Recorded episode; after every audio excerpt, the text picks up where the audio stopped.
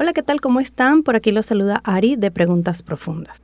Me da mucho gusto acompañarlos en este episodio exclusivo para Spotify y Apple Podcast. Aquí, a diferencia de los episodios de video de cada domingo, exploramos temas que nos gustan de manera individual. Hoy les voy a contar sobre em, cómo llegó nuestra nueva mascota a la casa y cómo empezó, digamos, todo eh, todo este trayecto de alguna manera que yo he venido manifestando, porque mm, hace no sé cuánto tiempo, eh, quizás cinco o seis meses atrás, cada vez que veo un gato, ay, wow, me encanta el gato, me encanta el gato, quiero un gato, quiero un gato, quiero un gato. Vi en el morro un par de gatitos chiquitos, los traté de llamar y ninguno me hizo caso, bueno, seguí. Yo le digo a mi esposo, quiero un gato. Y él me dice, no, aquí no vamos a tener mascotas, eso es mucho cuento, que bla, bla, bla. Ok, lo descarté, eh, me, me quedé con la idea, pero siempre dije, y le dije a él también, cuando consiga un gato, lo voy a adoptar. Pero ese gato tiene que llegar a mí, yo no lo voy a buscar, yo no voy a estar ni buscando en sitios de adopción, ni buscando amigos que estén dando en adopción gatos, ni los gatos de la residencia, nada de eso. Va a llegar solo, en cualquier momento. Yo sé que va a ser para mí porque, no sé, algo me lo va a decir. Bueno, pasaron los días, pasaron los días, los meses. La semana pasada eh, estábamos en la casa y yo iba subiendo a acostarme. Eh, mi esposo entra a la casa y me dice, hay un gato allá afuera, vamos a darle comida. Y yo, empecé de verdad a correr por toda la cocina pensando que se le podía dar un gato eh, chiquito para que coma. No tenía nada y lo primero que se me ocurrió fue darle una lonja de jamón. Era un gato pequeño, bastante pequeño, y lo, le buscamos una lonja de jamón, yo traté de llamarlo, no nos paró, eh, le pusimos agua en un recipiente, él agarró el jamón y salió corriendo. Un pedazo de jamón salió corriendo. Yo aún tenía un pedazo de jamón en la mano, tratando de llamarlo para que viniera hacia mí, se acercara para ver si, si podía ser juguetón o podría querer acercarse. En efecto, no. Él se fue, yo le dejé los otros dos pedacitos cerca del agua, ahí fue que le dejé los pedacitos cerca del agua y entramos a la casa. Yo subo y mi esposo se quedó en la cocina eh, sirviéndose agua y empezó el gato a maullar.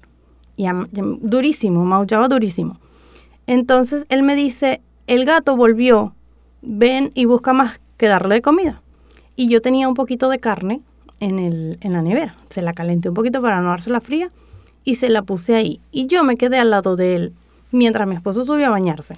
El gato comió y después que comió, un poquito por cierto, se puso a jugar entre mis piernas, se puso boca, boca abajo, me puso la panza para que le hiciera cariño y yo, bueno, este parece ser el gato. Pero bueno, no me quise ilusionar porque eh, ya era bastante tarde, no podía hacer nada en ese momento, no le iba a meter a la casa de una vez. Y dije, le dije a mi esposo, si el gato pasa la noche ahí, yo lo voy a adoptar. Bueno, en efecto, en la mañana siguiente me paro súper emocionada a ver si el gato está y empiezo a llamarlo. No salía por ningún lado, lo llamaba, le hacía sonidos de mil maneras y nada que aparecía. Pasaron como un minuto entero, que parece poco, pero fue bastante, y empezó a maullar detrás de unas matas, ahí en mi casa. Y yo empecé a jugar con él, salió una de mis hijas a empezar a jugar con él y de verdad que estaba feliz. Y yo más atrás. Y le dije a mi esposo, pasó la noche ahí, lo voy a adoptar. Y él dije, bueno, sí, le podemos dar comida y lo tenemos allá afuera y que el gato vaya y venga. Y le dije, no, señor, yo no voy a hacer eso porque eso va a ser una pelea de gatos afuera, que si le van a quitar la comida, que si no sé qué más, y yo no voy a cuidar un gato para que se vaya para la casa. Si voy a adoptar un gato, lo voy a dejar en la casa. Mi esposo que bueno, ¿y cómo vas a hacer cuando te vayas de viaje? Me puso mil excusas. Le di mil soluciones a las excusas que él me dio. Entonces, en la mañana tuve que grabar un episodio, el episodio del domingo pasado, y Carlos, eh, muy amablemente, se ofreció a bañar el gato. Cuando salimos de terminar de grabar el episodio que dijimos, vamos a bañar al gato, ahora sí, el gato no aparecía. Y empezamos a buscarlo y a llamarlo. Y yo, bueno, después que ya tengo la decisión que ya está todo listo, el gato se desaparece. Bueno, el gato se había ido para la casa de al lado, lo agarramos, lo bañamos y lo metí dentro de la casa. Ah, él también me había traído un poquito de comida porque él también tiene un gato, Carlos. Entonces, después de bañarlo, me fui directo a Super Pets a comprarle todo lo requerido al gato. Ah, lo que yo pensaba que era una gata, por cierto. Porque yo no le vi nada por ningún lado, ni bolitas ni nada. Porque honestamente el gato está demasiado pequeño cuando llegó. O sea, no tenía, eh, no tiene tres meses, o sea, no tiene cuatro meses, me dijo hoy el veterinario. Y yo le compré su eh, collarcito rosado. Le había puesto Lucy. Y Lucy para allá y Lucy para acá. Dos días después me escribe una amiga y me dice, Ari, ese gato, yo no creo que sea gata, porque ese color de, raza, ese, color de tu gato, de tu gata, es muy raro que hayan hembras. El 80% de los gatos de ese color son machos. Y yo, ay, no puede ser, ya yo me había ilusionado que era hembra, que no sé qué. Bueno, lo revisamos y en efecto era macho, tenía unas bolitas escondidas demasiado cuchis. Y le cambiamos el nombre a Lucky porque se parece a Lucy y ya tenía dos días llamándolo así.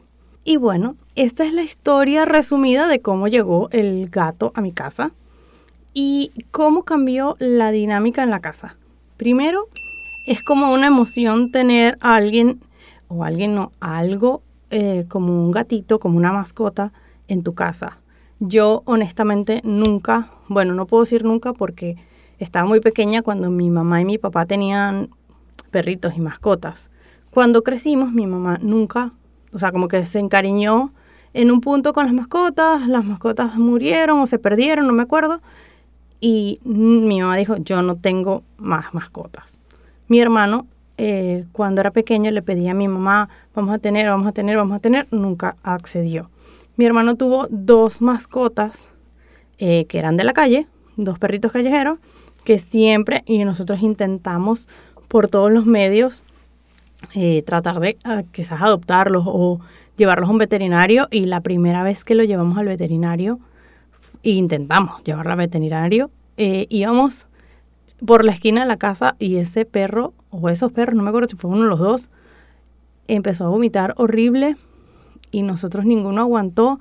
Mi mamá tuvo que limpiar todo y mi mamá estaba súper molesta y ahí nos dijo, yo no me voy a encargar de perro, aquí nadie se va a encargar de perro y nosotros como que descartamos la idea de tener mascota.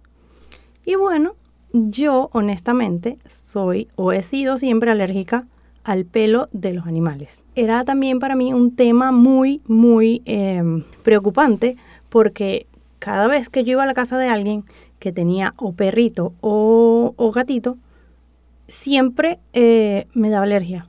De hecho, el gato que tiene Carlos acá yo siempre como que, ay, lo quiero acariciar y medio se acercaba, lo medio tocaba y ya tenía, empezaba a estornudar o me daba alergia.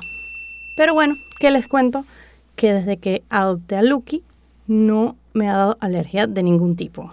Lo toco, lo acaricio, claro, siempre estoy con la precaución de lavarme las manos, de intentar no tocarme la cara, pero a veces es inevitable y uno no se acuerda o, o pasa el día, pero de verdad que desde que lo adopté y que lo bañamos, ha estado dentro de la casa, no ha salido en ningún momento.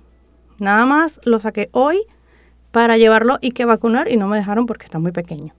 Entonces, de verdad que esa emoción y esa alegría de tener una mascota en casa eh, no la había vivido, por lo menos de adulta, de tener una mascota, de tener eh, un animalito que siempre está ahí pendiente, de que aunque no creas, de hecho, el viernes a Oriana, mi hija grande, le dolía mucho la barriga. Y él llegó al cuarto, nosotros estábamos viendo una película y yo le dije, mamita, quédate tranquila, vamos a, ya yo le había dado medicina, vamos a darte golpecitos en la espalda para que se te quite porque parecían ser gases. Y el gatito se ha sentado, se ha, subido, entró al cuarto, se montó en la cama y se puso a jugar como que, a, eh, hacerle como que cariño o a tocarle la barriga, no sé. Ella estaba súper emocionada porque el gatico estaba en su cama.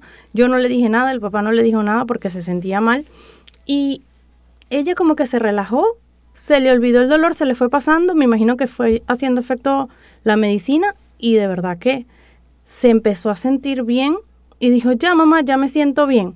Claro, se relajó, empezó a jugar con su mascota y para, y para ella, tanto para mí, fue un alivio porque de verdad que ellos se emocionan. De hecho, mi hija chiquita aún no, o sea, como que no asimila que el gato es nuestro.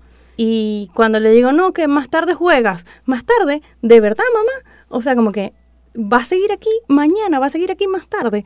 Es muy emocionante para ellos cómo cambia eh, la dinámica en la casa. Eh, em, ¿Me puedes ir a buscar con, con el gato, mamá? Y yo, bueno, no puedo.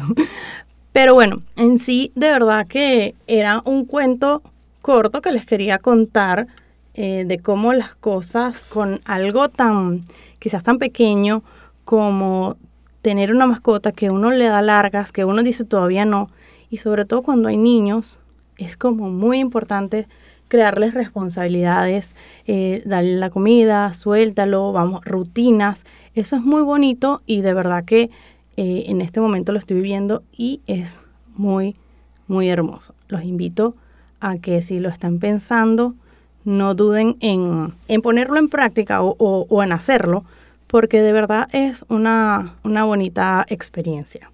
Dicho esto, aprovecho para despedirme. Ha sido un placer para mí acompañarlos en este episodio exclusivo para Spotify y Apple Podcast de Preguntas Profundas.